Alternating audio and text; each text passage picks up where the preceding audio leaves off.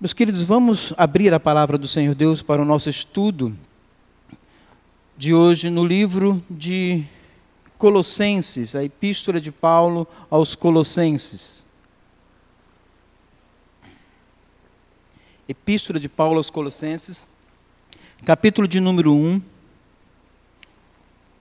do verso 12 até o verso de número 23.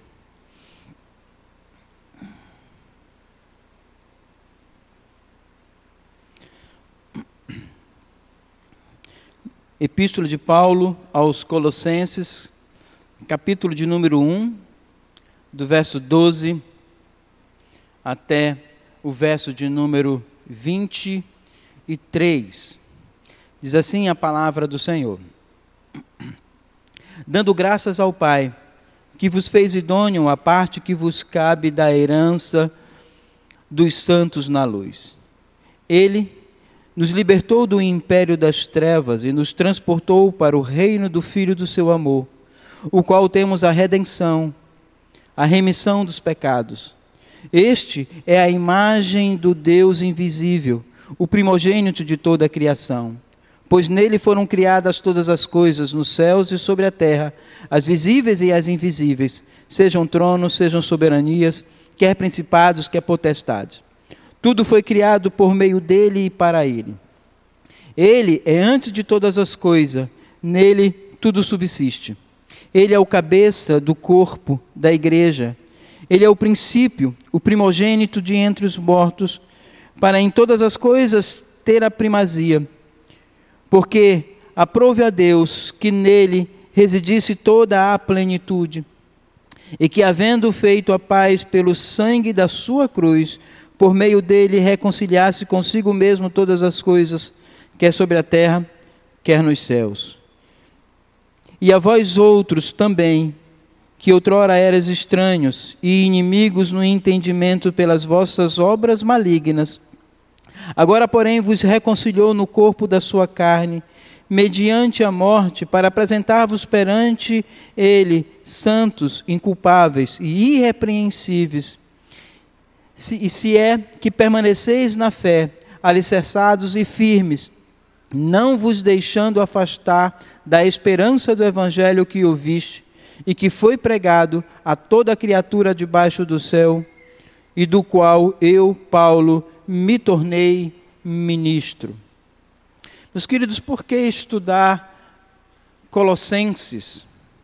Por que aprender sobre o livro de Colossenses? Em primeiro lugar, a resposta está em 1 Timóteo, capítulo, 2 Timóteo, capítulo 3, do verso 16 e verso de número 17, que diz o seguinte: Toda a escritura é inspirada por Deus e útil para o ensino, para a repreensão, para a correção, para a educação na justiça, a fim de que o homem de Deus seja perfeito e perfeitamente habilitado para toda boa obra. É palavra do Senhor Deus e ela nos orienta, nos corrige, nos exorta, nos ensina, para que possamos alcançar a varonidade perfeita que é Cristo Jesus. Em segundo lugar, porque devemos estudar o livro de Colossenses. Nós estamos vivendo uma era onde a pessoa e a obra de Cristo tem sido reduzido ou igualado a qualquer outra religião. Cristo tem sido reduzido. As religiões estão utilizando somente a, o nome, a pessoa, mas sem entender de fato quem ele é. E isso tem adentrado em nossas, em nossas, em nossas igrejas, tem moldado os corações de muitos crentes, tem perdido o foco de saber quem é Cristo, que Ele é o Deus eterno, Criador de todas as coisas, Autor da vida e Senhor nosso. Vemos isso dentro de igrejas, onde Cristo tem se tornado mais um adereço, um apêndice, uma bolsa, algo que possamos carregar para onde o meu coração assim deseja. Por isso a necessidade de estudar o livro de Colossenses, porque ele vai apontar quem é Cristo e os perigos que essas heresias têm causado no meio do povo. Em terceiro lugar, por que estudar o livro de Colossenses? Nós também estamos vivendo um momento onde a divindade de Cristo está sendo questionada. Onde muitos crentes têm utilizado Cristo apenas como um orientador, um coach, um administrador. E isso é muito triste ao perceber que crentes têm se utilizado deste posicionamento a respeito do nosso redentor. Ao mesmo tempo em que o homem tem se tornado o centro de todas as coisas, tirando Cristo da sua vida. Como eu falei, Cristo tem sido apenas um adereço na vida de muita gente. Ele não é o Senhor da vida. Ele não é aquele que orienta, que governa a vida desse homem ou desta mulher. Como diz lá em Hebreus, capítulo de número 13, versículo de número 9: Não vos deixeis envolver por doutrinas várias e estranhas, porquanto o que vale é estar o coração confirmado na graça, e não com alimentos, pois nunca tiveram proveitos que com isso se preocuparam. Importa que o nosso coração esteja ligado em Cristo, a nossa mente esteja em Cristo. Vivemos um momento de religiosidade, onde crentes têm se tornado apenas religiosos. Têm vindo à igreja, têm participado, mas Cristo está longe, muito longe da prática. A igreja de Colossos, nós não temos muito por certo, mas possivelmente Paulo não tenha sido fundador desta igreja. Há entre os estudiosos uma grande porção que aceita que o fundador desta igreja tenha sido um homem chamado Epáfras que fora discípulo do apóstolo Paulo, quando ele pregava em Éfeso, isso está lá em Atos, capítulo de número 18, que nos informa que por mais de dois anos Paulo ficou naquela cidade anunciando o evangelho da graça. E de lá o evangelho se espalhou por toda a província da Ásia. E possivelmente Epáfras se converteu neste período. E ele volta para sua cidade de Colossos, e lá começa uma pequena igreja, uma pequena congregação. E a igreja, aquela igreja, ela cresce, formada praticamente de gentios. Então essa é a igreja que nós estamos vendo, uma igreja que fora fundada por alguém que ouviu a palavra por meio do apóstolo Paulo em outra cidade, mas que voltou para a sua cidade e lá fincou, fundou, começou uma igreja. E nessa igreja ela estava passando por alguns problemas. É chegado nesta cidade um grupo de falsos profetas com doutrinas diferentes. Aqui a palavra do Senhor Deus está ensinando. Doutrinas diferentes, aqui o apóstolo Paulo havia ensinado. Então Epáfras recorre a Paulo pedindo ajuda para combater esses falsos mestres. E, meus queridos, não é diferente dos nossos dias. As heresias estão entrando em nossa porta. As heresias estão entrando em nossa casa. Como temos ouvido aqui por meio de músicas, tantas músicas recheadas de heresias que ofendem a graça, a glória e a pessoa e obra do nosso Cristo. E temos cantado. Temos cantado em casa e algumas igrejas têm cantado, inclusive no culto. E é necessário que essas heresias elas sejam combatidas à luz da palavra do Senhor Deus, e essa foi a preocupação de Epáfras. Então Epáfras, ele se desloca de Colossos e vai até Roma, onde Paulo está preso. Essa aqui é conhecida como uma das cartas em prisão. Paulo está preso em Roma. Ao receber, ao receber Epáfras ali na sua prisão, amarrado aquele homem. Então, Epáfras traz estas notícias ao apóstolo Paulo dos problemas em que estava acontecendo.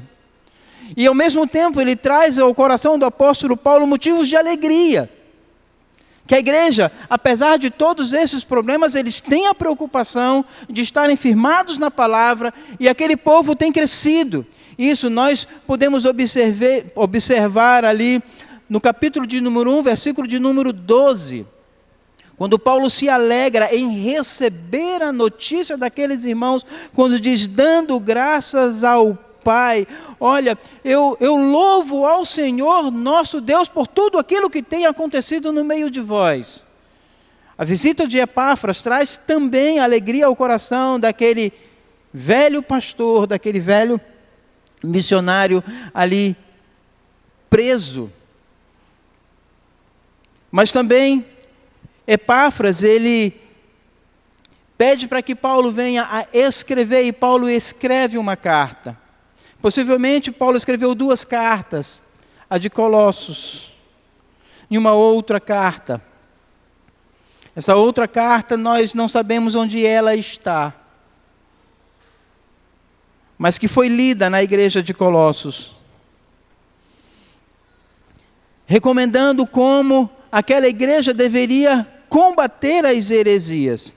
E Paulo, nessa carta de Colossenses, ele vai fazer pelo menos quatro pedidos. Nós podemos ver isso no capítulo de número 1, a partir do versículo de número 9, quando ele vai fazer esses quatro pedidos àquela igreja. No versículo de número 9 diz assim: Por esta razão também nós, desde o que ouvimos, não cessamos de orar por vós e de pedir que transbordeis de pleno conhecimento da Sua vontade, em toda sabedoria e entendimento espiritual. O pedido do apóstolo Paulo era para que aquela igreja não se apartasse da palavra do Senhor Deus, da doutrina dos apóstolos. Cuidado! Não se apartem da palavra do Senhor, nosso Deus, esse é o nosso desejo. Por isso, quando diz por esta razão, também nós, desde o dia em que ouvimos, não cessamos de orar por vós e pedir que transbordeis de pleno conhecimento da Sua vontade e de toda a sabedoria espiritual. Uma das formas para nós expulsarmos qualquer tipo de heresia, é estarmos firmados na palavra do Senhor nosso Deus. O segundo pedido do apóstolo Paulo está no versículo de número 10 para aquela igreja, quando diz: a fim de viver de modo digno do Senhor, para o seu inteiro agrado, frutificando em toda boa obra e crescendo no pleno conhecimento de Deus ou seja, firmado na palavra, vivam para a glória do Senhor. É assim que deve viver o crente, firme na palavra e frutificando na palavra, vivendo para a glória deste Deus. O terceiro pedido está no versículo de número 11, ainda aí, do capítulo de número 1 seriam as recomendações, a introdução, esses, esses versos do verso de número 9 até o verso de número 12. O apóstolo Paulo ele está trazendo como se fosse um resumo daquilo que ele irá tratar dentro desta carta. Viva pela palavra. Vivam para a glória do Senhor Deus. E no versículo de número 11 ele vai dizer: Sejam fortalecidos no Senhor. Olha o que diz o versículo de número 11 sendo fortalecido com todo o poder, segundo a força da sua glória, em toda perseverança e longanimidade, com alegria. As tribulações virão, as dificuldades acontecerão, mas sejam fortalecidos no Senhor, em ações de graça, na palavra, na vida e na oração. É assim que uma igreja deve viver fortalecidos em Deus, na palavra, vivendo para a sua glória e tendo contentamento naquilo que o Senhor Deus tem nos dado. Porque nós vamos observar que todo esse resumo o apóstolo Paulo vai tratar posteriormente. E o quarto pedido que o apóstolo Paulo lança para aquela igreja está no versículo de número 12: sejam agradecidos. Sejam agradecidos por tudo que o Senhor Deus tem nos dado. Nós lemos hoje de manhã, ainda ali em 1 Samuel, capítulo de número 1, a oração de Ana. E nós podemos perceber ali como quem é o Senhor Deus, aquele que levanta do pó, aquele que dá a vida e aquele que tira a vida.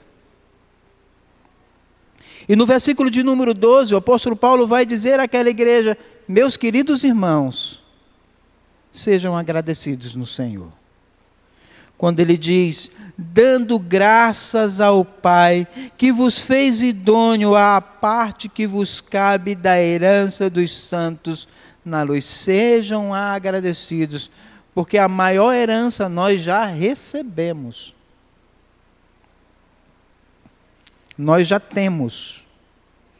Não precisamos de outra coisa para ter a felicidade a não ser Cristo Jesus. É isso que o apóstolo Paulo vai ensinar. Essas heresias,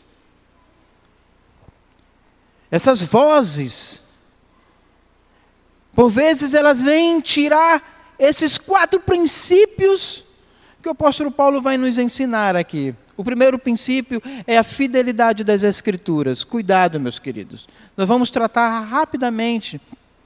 Aqui eu já vou adiantar como temos ouvido algumas pessoas dizendo: O Senhor Deus me falou. Eu tive um sonho, eu tive uma visão. Cuidado com essas heresias. Essas heresias, elas têm como propósito e objetivo lhe desviar da palavra do Senhor, por mais que elas venham enfeitadas de cristianismo, de evangelho. Por isso a necessidade destas quatro orientações para aquela igreja: firme na palavra, vivam para a glória do Senhor, sejam fortalecidos no Senhor, em ações de graça, comunhão e oração. Essa pandemia ela tem demonstrado muitas verdades, ela tem revelado muitas verdades no coração de muitos crentes. E eu falo isso com muito temor e tremor.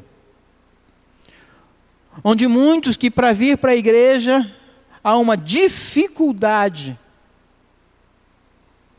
mas a sua vida cotidiana, viagens, passeios, shoppings, eles não conseguem enxergar as dificuldades, mas para estar em comunhão com o Senhor Deus, há dificuldade. E por isso que o apóstolo Paulo ele vai nos ensinar: sejam fortalecidos no Senhor, na palavra, na comunhão e na oração. E por, por último,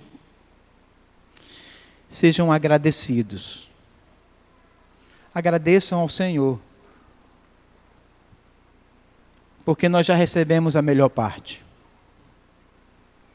E isso deve trazer ao nosso coração a felicidade. Mas tratando agora do problema que existia dentro daquela igreja, nós iremos ver um pouco do veneno, dessa heresia que estava penetrando naquela igreja, do qual Epáfras ficou preocupado.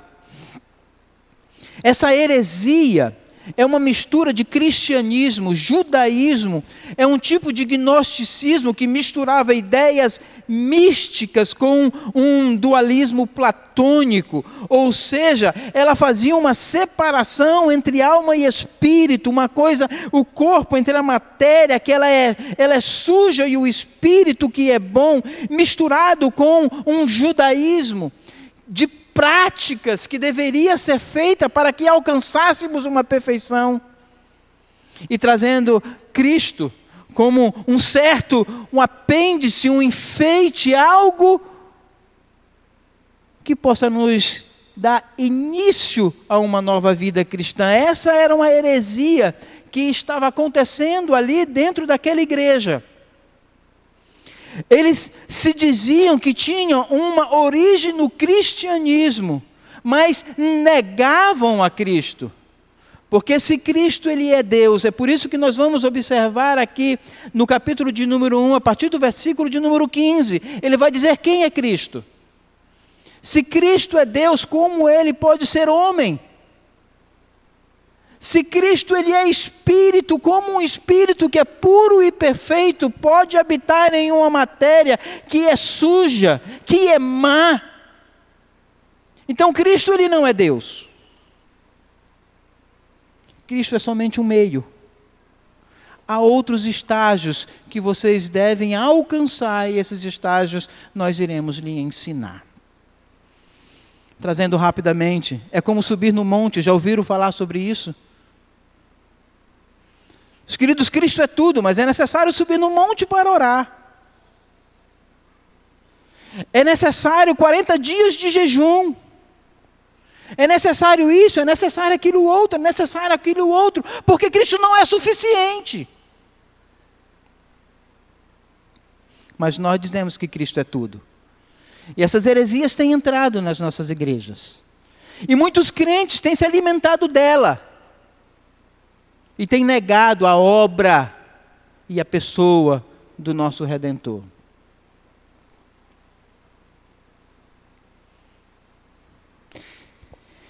Esse problema que essa igreja, que essa, que essa heresia trazia, ela traz um problema muito sério na encarnação de Cristo. Se Deus é espírito, como pode assumir um corpo, uma matéria? Daí nós teremos um problema muito sério na encarnação, na ressurreição e na santificação. Eu queria fazer uma pergunta para você e que você respondesse sinceramente no seu coração quem é Cristo para você. Como você enxerga Cristo? Apenas um homem? Ou Deus eterno que se tornou homem? Perfeito. Porque se nós não entendermos isso, meus queridos, teremos um problema muito sério na ressurreição e na santificação. Porque como posso eu me santificar nesta matéria que é má?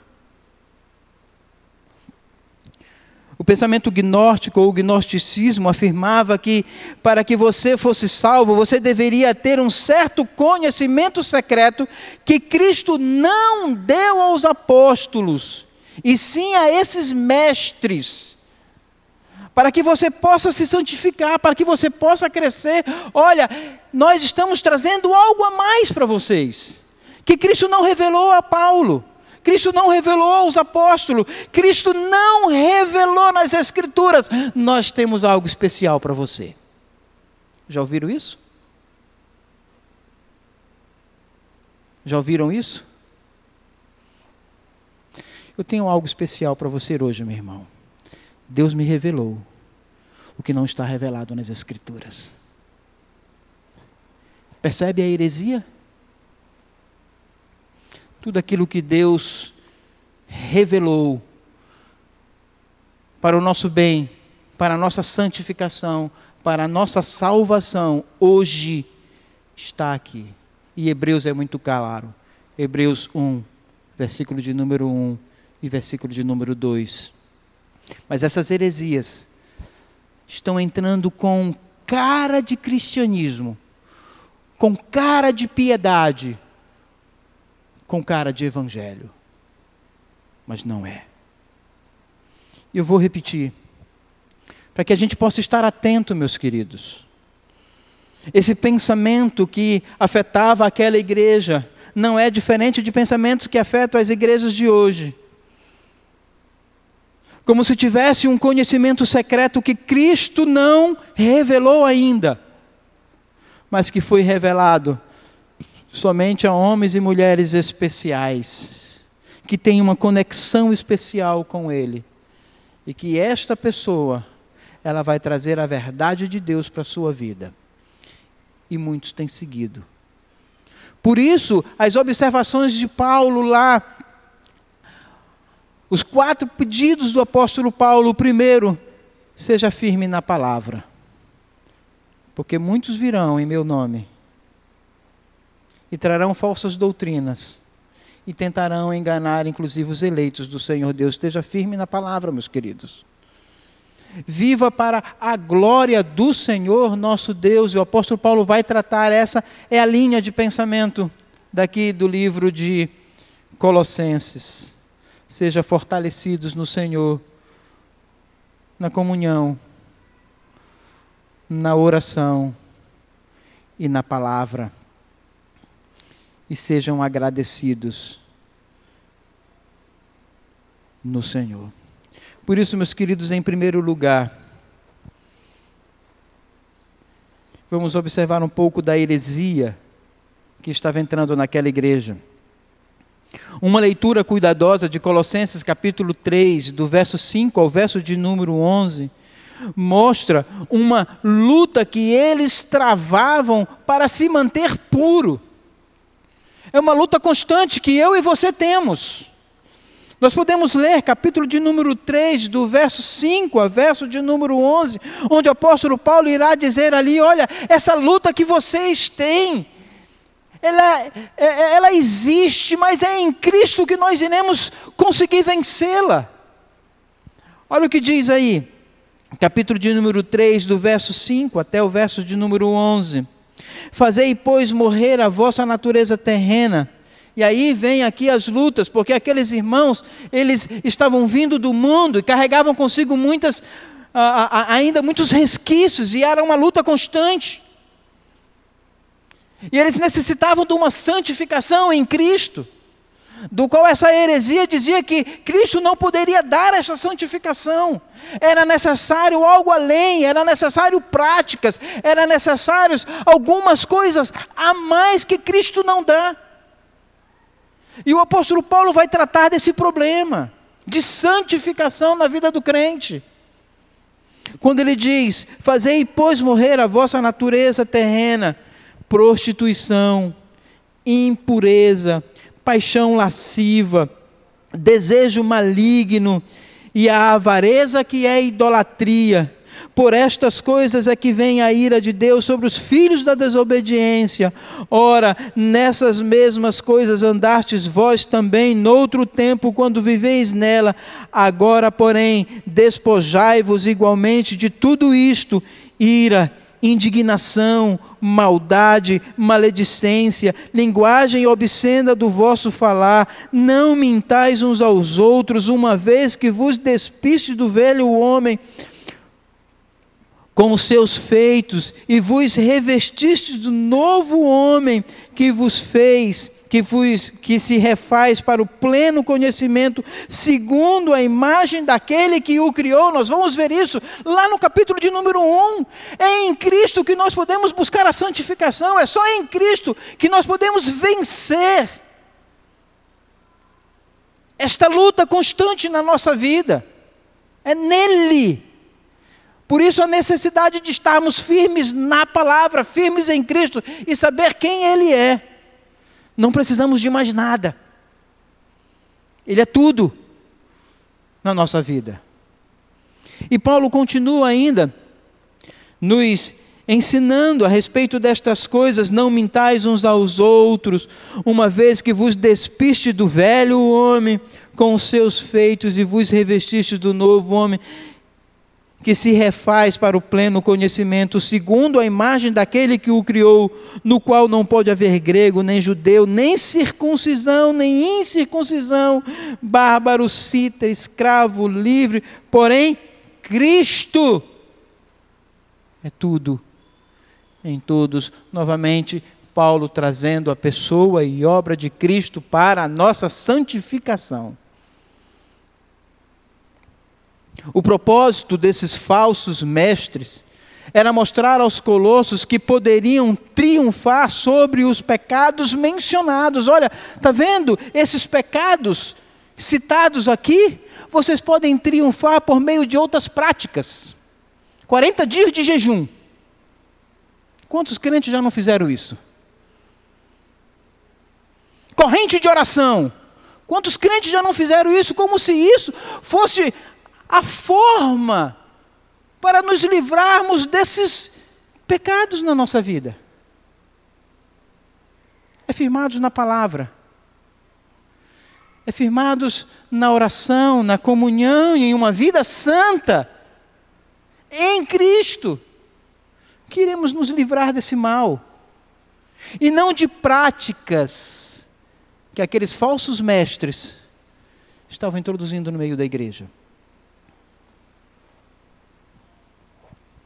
É como se ele estivesse dizendo mais ou menos assim para a igreja: Olha, vocês estão enganjados numa tremenda batalha, essa luta contra o pecado.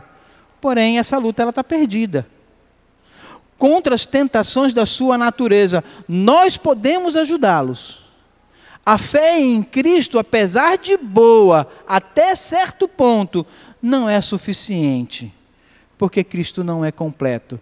Temos algo a mais para você. Era isso que eles estavam ensinando. Essa luta que vocês estão tendo, olha, legal, mas só com Cristo você não vence. Nós temos algo especial para você. E aqueles homens, talvez com sinceridade no coração, querendo servir ao Senhor Deus e viver em santidade, se entregavam a essas doutrinas, se entregavam a estes homens. Como se eles dissessem: Cristo não lhe dará a plenitude do conhecimento em santidade Portanto, para atingir tal plenitude, tal perfeição, tal santificação, além de crerem em Cristo, vocês devem seguir normas e regulamentos. Se fizerem isto, conquistarão e irão garantir a felicidade, a santificação e a salvação.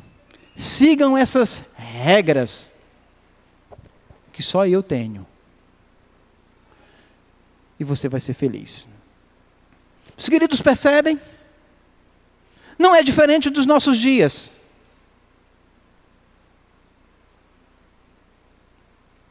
Isso se torna muito claro quando o apóstolo Paulo fala no capítulo de número 2, versículo de número 23.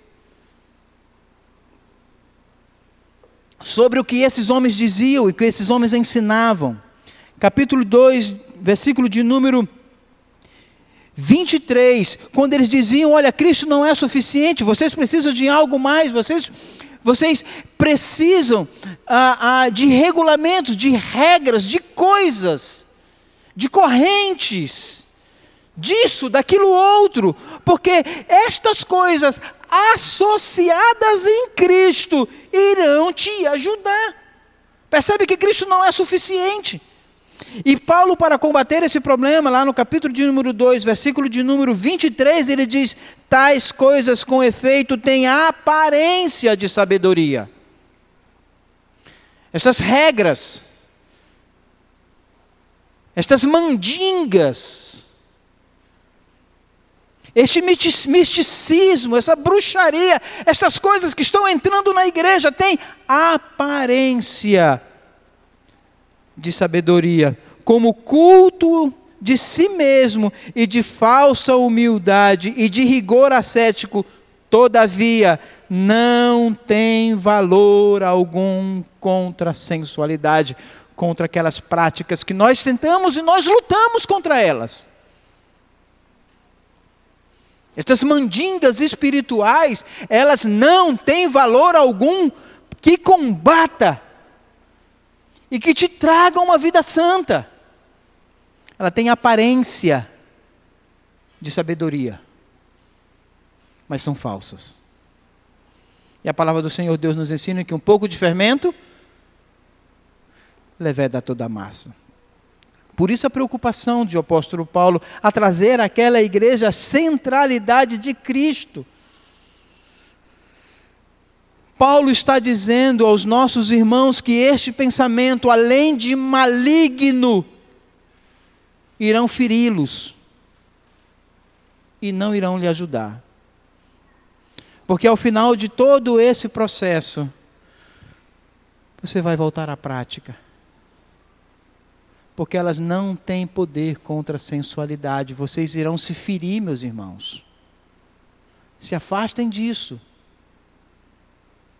elas vão lhe machucar, elas vão lhe destruir, porque essas coisas não têm poder contra a sensualidade. se afastem dela. Se afastam desses falsos mestres. No capítulo de número 3 e no capítulo de número 4 de Colossenses, Paulo ele vai ele passa a indicar a maneira correta pela qual a batalha contra a carne pode ser ganha. Não é com estas coisas. A maneira correta de vencer todas estas coisas é em santificação, firmado na palavra, comunhão e oração, e agradecidos em tudo em Cristo Jesus. É o resumo daquilo que nós lemos. Capítulo de número 3, capítulo de número 4, se você quiser saber como vencer estas coisas que lutamos todos os dias. Uma luta constante aqui. O apóstolo Paulo vai nos ensinar como vencer todas essas coisas no nosso coração. Para quem busca os prazeres aqui na terra, Cristo é como se fosse apenas um meio. Cristo não é tudo. Eu preciso de outras coisas, de outras formas para ser feliz. Lembra que nós vimos lá um dos quatro pontos? Igreja, seja agradecido. Mas Cristo não me traz felicidade, eu preciso de mais. Eu, eu, preciso de alguma coisa a mais. Ele não me preenche. E Paulo vai combater isso, capítulo de número 2, versículo de número 18. Olha o que diz aí, capítulo 2, versículo de número 18. Ele diz assim: Ninguém se faça árbitro contra vós, pretextando humildade e culto dos anjos, baseando-se em visões enfatuadas sem motivo algum, na sua mente carnal. Ninguém vos engane com palavras vãs. E às vezes essas palavras, meus queridos, elas podem vir do nosso próprio coração. Eu preciso de algo mais, eu não sou feliz. Cristo não me dá felicidade. Ele é um apêndice. Ele é um acessório na minha vida, mas eu preciso de algo mais na minha vida. E aí se entrega. Uma busca constante por dinheiro, uma busca constante pela sua carreira, uma busca constante por amor, porque é nessas coisas que ele encontra a verdadeira felicidade não é em Cristo. Por isso, a preocupação do apóstolo Paulo, capítulo 2, versículo de número 18: Ninguém se faça árbitro, juiz contra vós outros, pretextando humildade e culto dos anjos. Nós vamos ver um pouco sobre essas questões dos anjos. Baseando-se em visões, enfatuado, sem motivo algum, na sua mente carnal. Percebe? Como o nosso coração por vezes está entregue a essas heresias.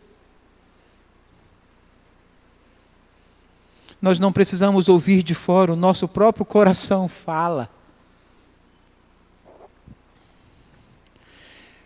Por isso, meus queridos, em segundo lugar, nós iremos ver agora a supremacia de Cristo sobre todas estas coisas.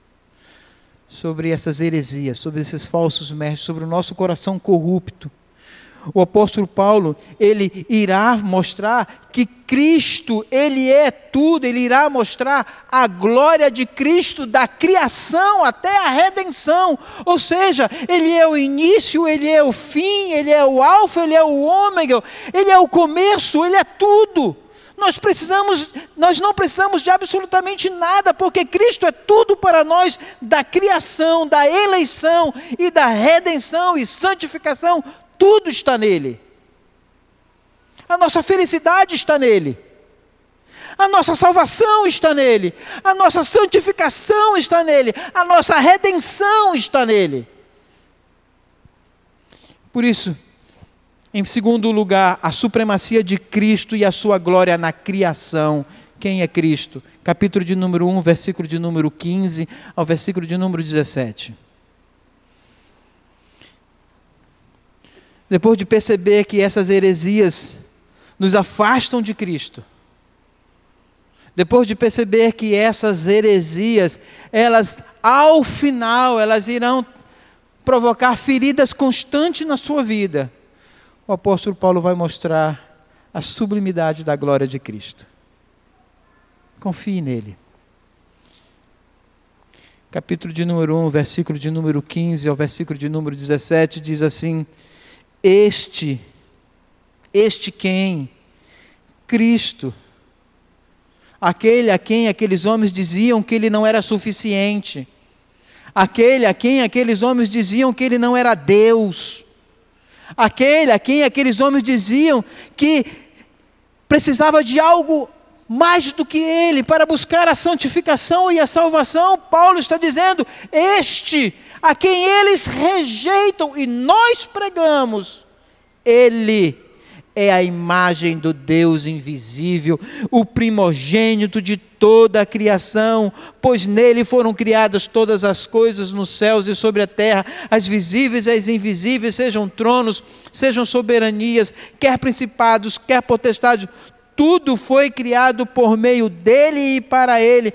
Ele é antes de todas as coisas, nele tudo subsiste. Este é Cristo desde a eternidade Ele é Deus. Abram comigo lá em Gênesis, capítulo de número 1, versículo de número 26. Nele nós temos tudo. Antes da fundação do mundo, Ele é.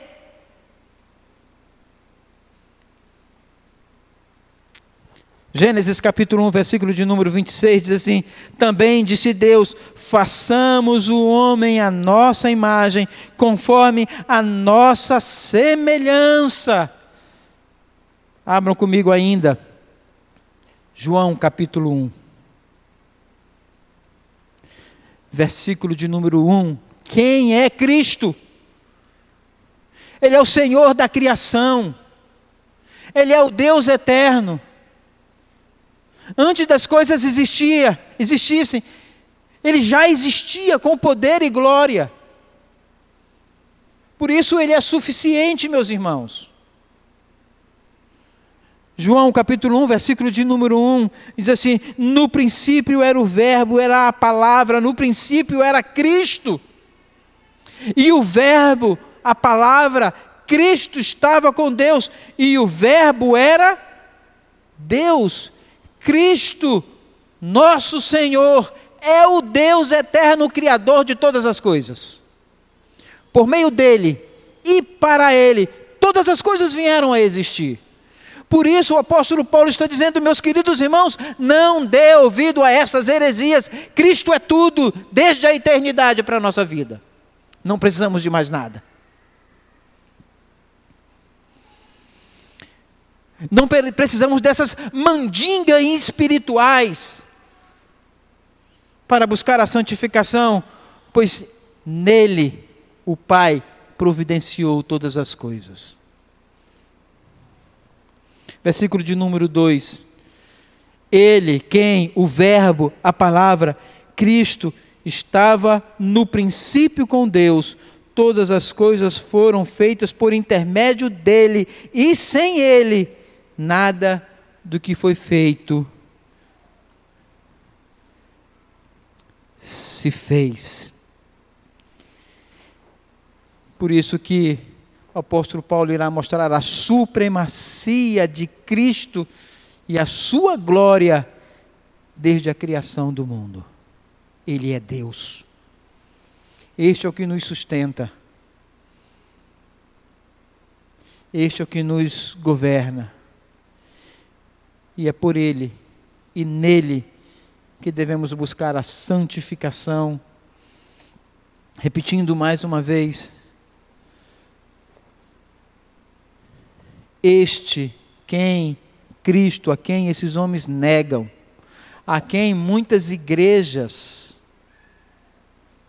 têm colocado apenas como meio. Mas Ele é a imagem do Deus invisível, o primogênito de toda a criação, pois nele, em Cristo, foram criadas todas as coisas, nos céus e na terra, as visíveis e as invisíveis, sejam tronos, sejam soberanias, quer principados, quer potestades. Tudo foi criado por meio dele e para ele. Ele é antes de todas as coisas e nele tudo subsiste a glória de Cristo na criação é apresentada a sua majestade, poder, autoridade e divindade. Você precisa de algo a mais? Do que Ele? Nós não precisamos nada além disso. O apóstolo Paulo irá mostrar que este Deus eterno, Criador de todas as coisas, Ele também é o princípio da nossa, da nossa regeneração. Olha o que diz o capítulo 1, versículo de número 18. Ele não é somente o princípio de todas as coisas, mas nele está a ressurreição e a vida. Nele está a nossa alegria, nele está o nosso prazer, Nele está todas as coisas. Versículo de número 18, do capítulo de número 1. Diz assim, e aí é um contraste, capítulo capítulo 1, versículo de número 15, ele faz um paralelo com o capítulo 1, versículo de número 18, criação e redenção, ou seja, início e fim é ele. Ele é o alfa, ele é o ômega. Ele é tudo, tudo está nele. Ele é o início e o fim de todas as coisas. E por isso que o apóstolo Paulo vai fazer essa, esse paralelo entre o versículo 15, o primogênito da criação, e no versículo de número 18, ele vai falar a respeito da redenção. Ele é a cabeça do corpo da igreja, ele é o princípio, o primogênito de entre os mortos, para em todas as coisas ter a primazia.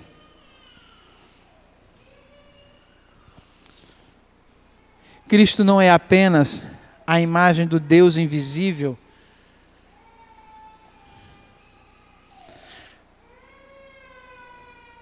Cristo é o próprio Deus. Abram comigo em Hebreus, capítulo de número 1. Hebreus, capítulo de número 1 versículo de número 13. É necessário, meus queridos, que a gente possa compreender a pessoa e obra de Cristo, para não enveredarmos por tantas falsas doutrinas e perdermos o foco da nossa vida. Quem é Cristo? Hebreus capítulo 1, versículo de número 13 diz assim: Ora, a qual dos anjos jamais disse: Assenta-te à minha direita, até que eu ponha os teus inimigos por estrados dos teus pés. Criação,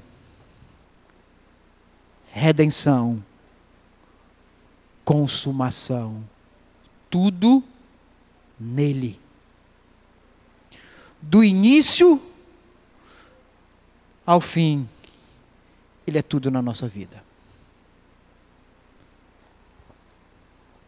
ele estava no início. Por meio dele todas as coisas foram criadas. Por meio dele a nossa salvação veio. E nele estará a consumação de todas as coisas. Precisamos de algo a mais? Mas porque muitos têm buscado mandingas, misticismo, bruxaria evangélica. Eu tenho algo para você na sua vida hoje, meu querido. Deus me revelou algo especial para você. Tudo aquilo que Deus revelou está nas suas mãos. Mas às vezes nós nos curvamos a essas mentiras. Talvez com sinceridade.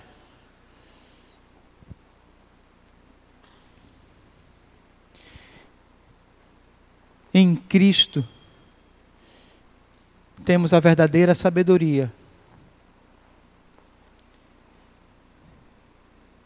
E o verdadeiro conhecimento.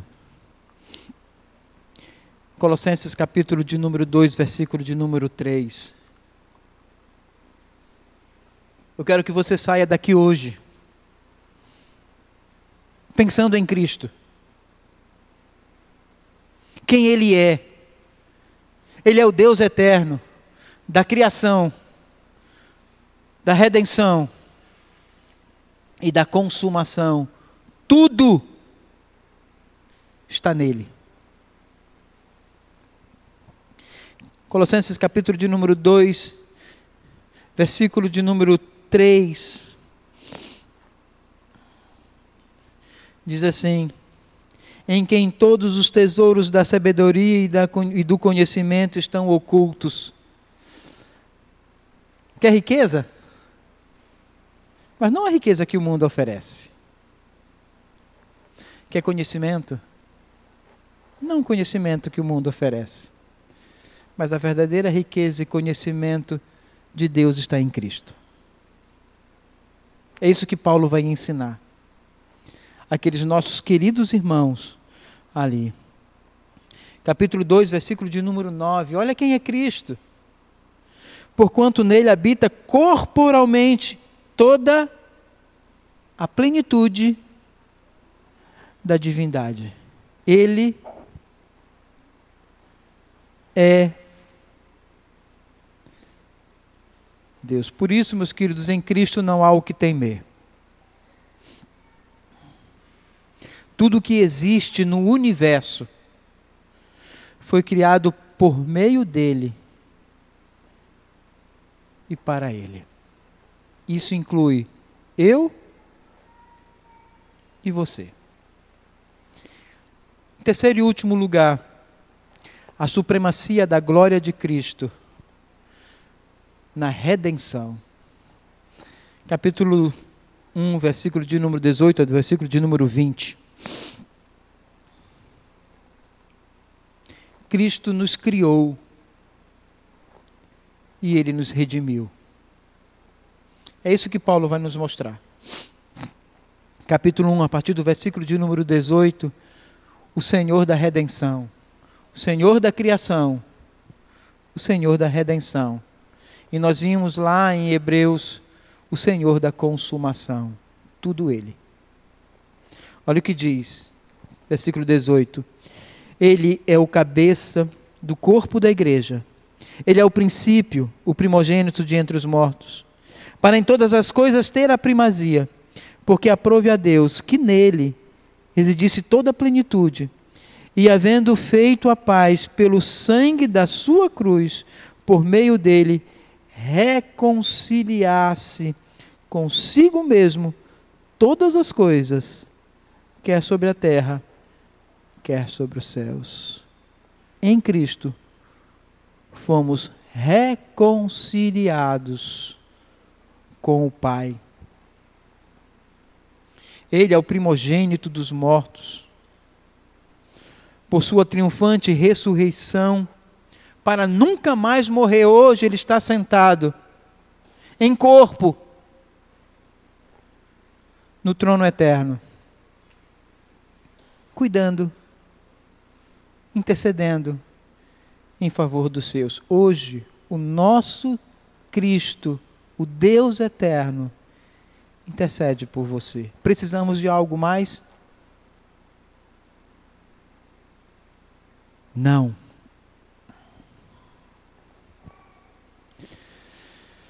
Sabe qual é o problema, meus queridos? Sabe o que provoca essa busca por algo mais na nossa vida? O nome desse pecado se chama insatisfação. Quando nós não estamos satisfeitos com aquilo que o Senhor Deus nos dá. quando a pessoa e obra de Cristo não é mais suficiente para minha felicidade. E aí eu começo a buscar estas outras coisas. Aí eu começo a buscar dinheiro, começo a buscar amores, começo a buscar fama, para tentar preencher um vazio na minha vida na qual até hoje eu não entendi que Cristo é suficiente. Por isso há tantos crentes infelizes no mundo. Porque não conseguem enxergar o Senhor da criação, o Senhor da redenção e o Senhor da consumação na sua vida. E tenta buscar esse pleno conhecimento em tantas outras coisas que vão lhe ferir, vão lhe machucar, vão lhe destruir. Por isso eu quero fazer algumas aplicações desse texto na nossa vida, na minha vida e na sua vida.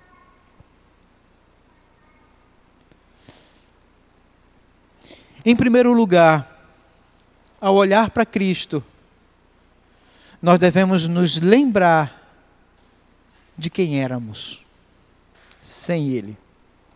Versículo de número 21. Vou fazer as aplicações no próprio texto, como o próprio apóstolo Paulo assim o faz. Quando nós olhamos para Cristo, eu devo me lembrar de quem eu era sem Ele.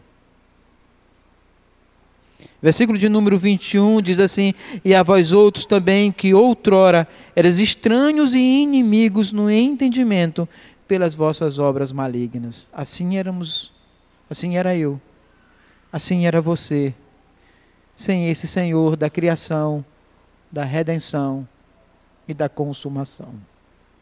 Perdidos e longe de Deus, entregues à nossa própria carnalidade e à nossa própria maldade condenados ao inferno eterno, mas ele, mas aprove a Deus por sua graça nos transportar do reino das trevas para o reino do filho do seu amor. Isso está no versículo de número 13. O Pai nos libertou do império das trevas pela eleição e nos transportou para o reino do Filho do seu amor. Lembre-se de quem você era sem esse Deus eterno, perdido em seus próprios pecados. Segunda aplicação, devemos sempre nos lembrar do presente que recebemos pela sua graça em nossa vida. Versículo de número 22. Lembre-se de quem você era. Lembre-se desta dádiva que este Deus eterno nos deu. Agora, porém, vos reconciliou no corpo da sua morte, mediante no corpo, desculpa, agora, porém, vos reconciliou no corpo da sua carne, mediante a sua morte, para apresentar-vos perante eles santos, inculpáveis, irrepreensíveis. Veja o que éramos e quem somos na pessoa e obra desse nosso redentor. Terceiro lugar, terceira aplicação.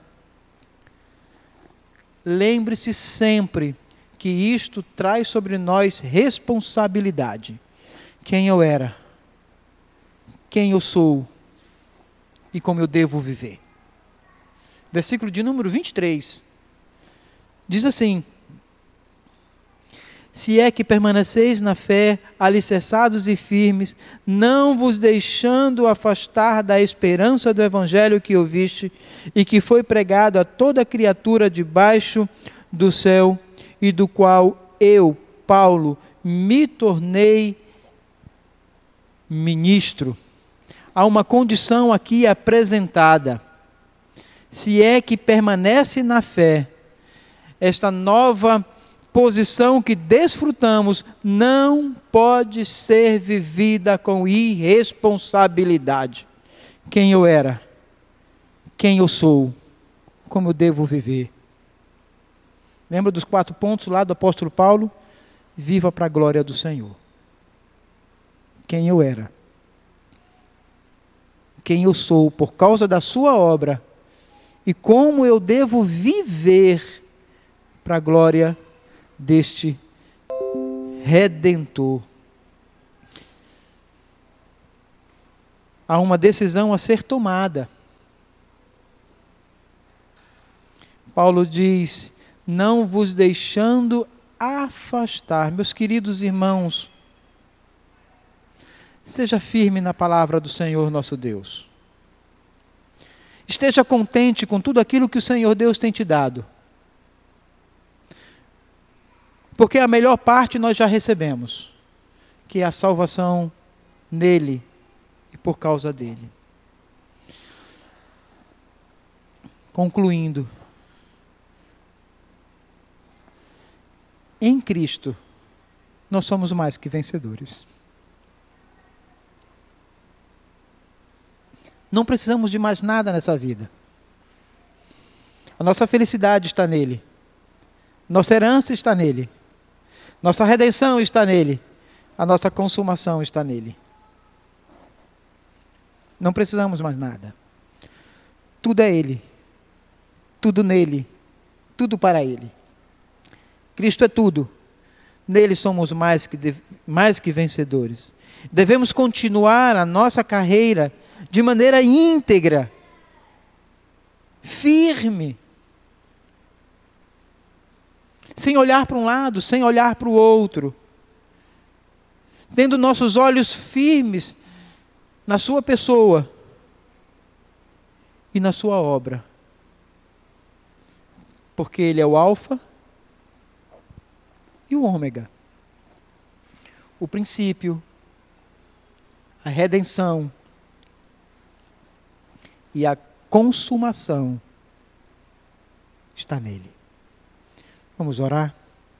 Chamar o pastor Alfredo aqui para orar e ao mesmo tempo agradecer por esse período que eu e a Janine estivemos ali no hospital e como o Senhor Deus tratou o nosso coração e por meio da igreja também nós somos sustentados. Senhor Deus e Pai, nós queremos te louvar pela sublimidade de Cristo na nossa vida. Por vezes, ó Deus, nós não entendemos a profundidade desta verdade vinda do céu. É por isso que Paulo exorta aquela igreja para que passassem a entender quem era Cristo. E de fato isso deve gerar no nosso coração temor, profundo respeito pelo Deus Filho Todo-Poderoso quando a tua palavra diz que ele é a imagem do Deus invisível, quando a tua palavra diz que nele habita corporalmente toda a plenitude de Deus, é preciso que entendamos, ó Pai, acerca deste assunto que trata da divindade de Cristo. Por isso, Cristo, como o Deus Todo-Poderoso, não pode ser representado por imagens, por estátuas, por representações teatrais, por nada. Porque Ele é o Senhor. Porque Ele é o Deus encarnado. Ele é o Deus Todo-Poderoso. E, ó oh Pai, a partir do momento em que entendemos esta divindade profunda e eterna, que transcende a nossa compreensão, entenderemos que a tua justiça foi aplicada em nós por meio de teu Filho bendito. E que nele temos tudo o que necessitamos e precisamos. Te louvamos por isto, Pai, porque estamos em Cristo Jesus. Se somos filhos é porque fomos adotados nele. Se somos alvo do teu amor é porque estamos nele. Se estamos salvos e remidos, é porque estamos em Cristo Jesus.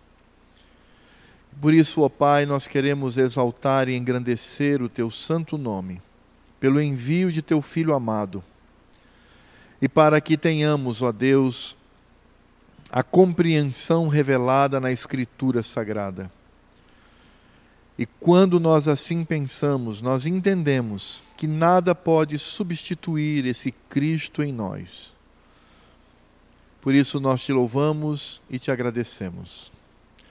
Também, ó Pai, nós queremos render graças ao Senhor pela recuperação da Janine, por esse tempo, a Deus, de provação, onde o Senhor, em meio ao sofrimento, mostrou graça e misericórdia na vida dos teus servos. Nos alegramos, ó Deus, com esta família e rogamos para que todo o aprendizado redunde em sabedoria para todos nós, não apenas para a família dela, mas também para todos nós. E que saibamos que o Senhor cuida. Passamos por momentos difíceis no mundo, no planeta, mas não podemos, ó Deus, ficar alarmados, porque a tua palavra já nos adverte com relação a isto. Que o mundo estaria se preparando para manifestar o iníquo, aquele, seja homem, seja governo, iria se levantar com poder para tentar destruir o teu povo nessa terra. Mas nós estamos firmados no Senhor e temos aprendido que o Senhor cuida de nós. Mesmo em meio à pandemia, o Senhor tem cuidado de nós. Obrigado por esta lição vívida vista na vida dos teus servos e a forma como o Senhor os tratou. E agora, que a graça do Senhor Jesus, o amor de Deus Pai e toda a consolação do Espírito Santo estejam sobre a nossa vida e sobre todo o povo de Deus espalhado nessa terra agora e para todos sempre. Amém.